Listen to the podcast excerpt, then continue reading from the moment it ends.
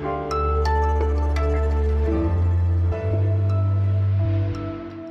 Hi, was jetzt hier, der Nachrichtenpodcast von Zeit Online am Donnerstag, den 9. Dezember. Ich bin Janis Karmesin und sollte ich an der einen oder anderen Stelle heute etwas durcheinander wirken, dann bitte ich um Verzeihung. Ich bin gestern geboostert worden, fühle mich leicht benommen immer noch. Aber immerhin habe ich die dritte Spritze bekommen, während viele andere noch vergeblich auf einen Termin warten. Und über die Ursachen für diese Boosterlücke und darüber, wie schnell sie geschlossen werden kann, sprechen wir gleich. Außerdem schauen wir auf den ersten Arbeitstag der neuen Bundesregierung und auf die Rückkehr zu Corona-Beschränkungen in Großbritannien. Redaktionsschluss für diesen Podcast ist um 16 Uhr. Werbung. Sie hören gerne Krimis? Dann sollten Sie den spektakulären Auftakt der neuen Reihe von Arne Dahl nicht verpassen. Auf den Spuren angeblicher Klimaaktivisten deckt Ermittlerin Eva Nümann skrupellose Anschläge auf und geht der Frage nach, wo ist die Grenze zwischen dem Kampf um ein berechtigtes Anliegen und Gewalt. Stummer Schrei heißt das Hörbuch, ist erschienen im Hörbuch Hamburg Verlag und wird gelesen von mir, Peter Lonzek. Viel Spaß. Zwei der neuen Bundesministerinnen, die gestern erst vereidigt worden sind, waren heute direkt und ohne große Einarbeitungszeit voll im Einsatz.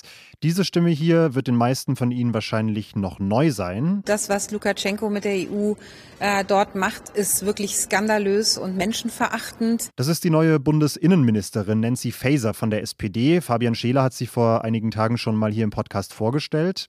Faeser hat sich heute mit den anderen Innenministerinnen der Europäischen Union getroffen. Die beraten unter anderem einen Vorschlag der EU-Kommission zur Krise an der Grenze zu Belarus. Dieser Vorschlag sieht vor, dass Polen, Litauen und Lettland sich vorübergehend mehr Zeit bei der Bearbeitung von Asylanträgen nehmen können und auch schneller abschieben dürfen. Polen fordert aber, das Asylrecht erstmal komplett einfrieren zu dürfen, also überhaupt keine Anträge mehr annehmen zu müssen. Die Lage an der EU-Ostgrenze war auch ein Thema, das heute Annalena Baerbock, die neue Außenministerin, beschäftigt hat. Für sie ging es heute an Tag 1 nach Paris und nach Brüssel. Ich stelle mich äh, vor, lerne meine äh zukünftigen Partnerinnen und Partner auch äh, persönlich kennen. Und da werden wir verschieden, verschiedene Themen natürlich ansprechen. In Frankreich hat sich Baerbock unter anderem nochmal ganz klar kritisch zum Ausbau der Atomkraft in unserem Nachbarland geäußert. Und sie hat angekündigt, sie wolle gemeinsam mit den EU-Partnerstaaten eine gemeinsame Position zu einem möglichen Boykott der Olympischen Spiele in Peking finden. Boostern, also die dritte Spritze der Corona-Impfung, hilft. So viel sagt die Wissenschaft ganz klar. Sie garantiert sehr effizienten Schutz gegen die Delta-Variante und nach ersten Untersuchungen zumindest auch einen ordentlichen vor schweren Erkrankungen bei einer Infektion mit Omikron. Der neue Bundesgesundheitsminister Karl Lauterbach hat deshalb gestern im ZDF gesagt, Somit ist die neue Realität die, die Impfung ist nur abgeschlossen, wenn man dreimal geimpft wurde. Tja, gemessen an dieser Wichtigkeit ist die Booster-Kampagne bis jetzt aber eher schleppend verlaufen. Millionen von Menschen, die längst geboostert sein sollten in Deutschland, weil ihre Zweitimpfung fünf oder mehr Monate zurückliegt, die warten noch auf die dritte Spritze. Aber immerhin der Trend ist positiv, sagt mein Kollege Christian End aus dem Datenteam. Team. Hi Christian. Hi Janis. Christian, lass uns erstmal kurz drauf schauen, wie diese Boosterlücke überhaupt entstehen konnte. Da wird ja die Schuld hin und her geschoben. Die lokalen Behörden sagen, der Bund habe zu wenig Impfstoff geliefert. Der Bund sagt, es ist genügend da, aber die Infrastruktur vor Ort versage. Was hast du denn darüber herausgefunden, wo es tatsächlich klemmt? Ja, ich glaube, wir sind in Deutschland einfach insgesamt zu zögerlich in dieses Boostern reingegangen. Also das war dann eigentlich gegen Ende des Sommers spätestens klar, wie wichtig das ist. Beispielsweise aus Israel wussten wir das. Und ähm, ich glaube, da muss man dann schon vor allem den Bund, also Gesundheitsministerium, RKI, auch die STIKO so ein bisschen in der Verantwortung sehen, die das definitiv hätten stärker äh, pushen müssen. Und dann ist das halt irgendwie zu spät erstmal losgegangen. Manche Länder hatten die Impfzentren gerade erst irgendwie zugemacht. Und ja, dann war das aber auch unterschiedlich, wie gut die Länder dann quasi in die Gänge gekommen sind. Also Berlin wird ja oft gescholten, so verwaltungsmäßig. Die haben das von Anfang an relativ schnell hingekriegt, lagen da vorne. Inzwischen haben aber eigentlich viele Länder da aufgeholt und boostern jetzt relativ zügig. Okay, aber du sagst, aktuell wird diese Lücke kleiner. Es läuft also besser. Das kann man so sagen, genau. Also die Lücke berechnen wir quasi aus der Differenz zwischen denen, bei denen die Impfung schon fünf oder sechs oder Monate oder gar noch länger her ist ähm, und denen, die bereits geboostert worden sind. Also die, die quasi die Zweitimpfung schon vor mehr als sechs Monaten hatten, aber noch keinen Booster haben, die sind jetzt ja quasi so ein bisschen schlechter geschützt. Und das verstehen wir als Boosterlücke. Und ähm, die ist relativ groß. Das sind schon einige Millionen Menschen, die da noch fehlen, aber das wird jetzt gerade kleiner zum Glück, genau. Die Bundesregierung hat das Ziel ausgegeben, dass sie im September insgesamt 30 Millionen Menschen impfen möchte. Der Großteil davon wären mutmaßlich Boosterimpfungen. Ist das ein realistisches Ziel nach den aktuellen Zahlen? Also, wenn man jetzt das einfach das aktuelle Tempo, das wir jetzt die letzten paar Tage hatten, fortschreibt, dann reicht es nicht ganz. Dann würden wir bei ungefähr 22 Millionen bis Weihnachten rauskommen. Ähm, aber wir haben gesehen, dass das Tempo gerade noch Tag für Tag zunimmt. Wir hatten jetzt gerade nochmal einen neuen Rekord mit fast einer Million Boosterimpfungen am Tag und haben jetzt auch gerade so diese 20-Prozent-Marke geknackt. Also jeder fünfte Deutsche ist jetzt äh, schon geboostert. Und ich denke, wenn wir da das Tempo noch ein bisschen hochschrauben, dann könnte das tatsächlich sogar so Pi mal Daumen klappen bis Weihnachten. Christian, danke dir. Jo, gerne, Janis. Bis dann. Und wo wir schon beim Impfen sind, die Ständige Impfkommission hat heute ihre Empfehlung für den Corona-Kinderimpfstoff bekannt gegeben. Sie empfiehlt die Impfung für 5- bis 12-Jährige vorerst nur Kindern mit Vorerkrankungen.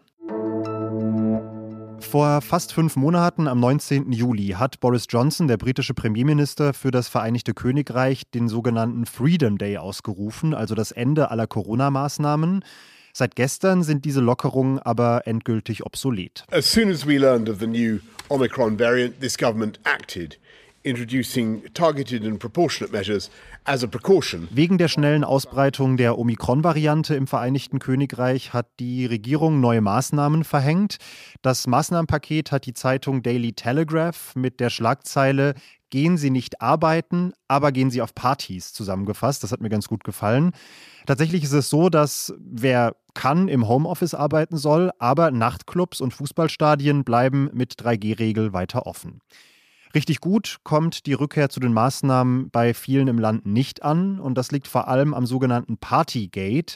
In englischen Medien ist vor wenigen Tagen ein Video aufgetaucht, das zeigt, dass einige von Johnsons Mitarbeiterinnen letztes Jahr um Weihnachten herum, also mitten im Lockdown, eine Party geschmissen haben und das wird für Johnson jetzt zum Problem, sagt unsere Korrespondentin Bettina Schulz. Das Problem für Boris Johnson ist, dass dies jetzt ein Skandal ist, der wirklich die breite Öffentlichkeit aufregt, ja. Es ist die Leichtfertigkeit, mit der er die Peinlichkeit versucht, unter den Teppich zu kehren. Also jeder erkennt natürlich auch, dass er die Schärfe von Corona-Maßnahmen nur gestern verkündet hat, um von diesem Partyskandal abzulenken. Ja. Also ich glaube, die Leute geben nicht mehr viel auf das, was Johnson sagt. Das Problem ist, dass all diese Skandale unglaubliche Aufmerksamkeit auf Johnson ziehen, aber eigentlich von der Aufgabe abhalten, verantwortlich zu reagieren. Und das ist das Problem. Was noch? Kamele spielen in Saudi-Arabien eine ganz, ganz wichtige Rolle. Sie geben Milch und Fleisch, sie sind Lastenträger, sie werden bei Kamelrennen geritten und manche von ihnen sollen auch einfach nur gut aussehen, weil sie an Schönheitswettbewerben teilnehmen. Bei einem davon in der Nähe von Riyadh, der Hauptstadt, geht es zum Beispiel um umgerechnet fast 60 Millionen Euro Preisgeld. Und um sich da einen Vorteil zu verschaffen, haben sich einige Züchter offenbar von der plastischen Chirurgie inspirieren lassen. 40 der teilnehmenden Tiere wurden von der Jury disqualifiziert, weil sie entweder die Nasen oder Lippen operiert bekommen hatten, weil sie Botox ins Gesicht gespritzt bekommen haben, um die Gesichtszüge zu entspannen, oder weil ihr Muskelaufbau mit Hormonspritzen Schmerzen angeregt worden ist. Das ist natürlich in dem Kontext illegales Doping und die Kameljury sendet damit auch gleich eine ganz wichtige Botschaft von Saudi-Arabien raus in die Welt. Nur natürliche Schönheit ist wahre Schönheit. So, wenn Sie ähnliche Weisheiten auf Lager haben oder uns einfach nur Feedback schicken wollen, dann melden Sie sich gerne unter wasjetzt.zeit.de. Ich bin Janis Karmesin und sage bis bald. Mir ging es etwas besser wie bei der zweiten. Da war ich wirklich einen Tag mit Fieber richtig ausgefallen. Diesmal hatte ich nur so leichtes Fieber und war einfach sehr müde.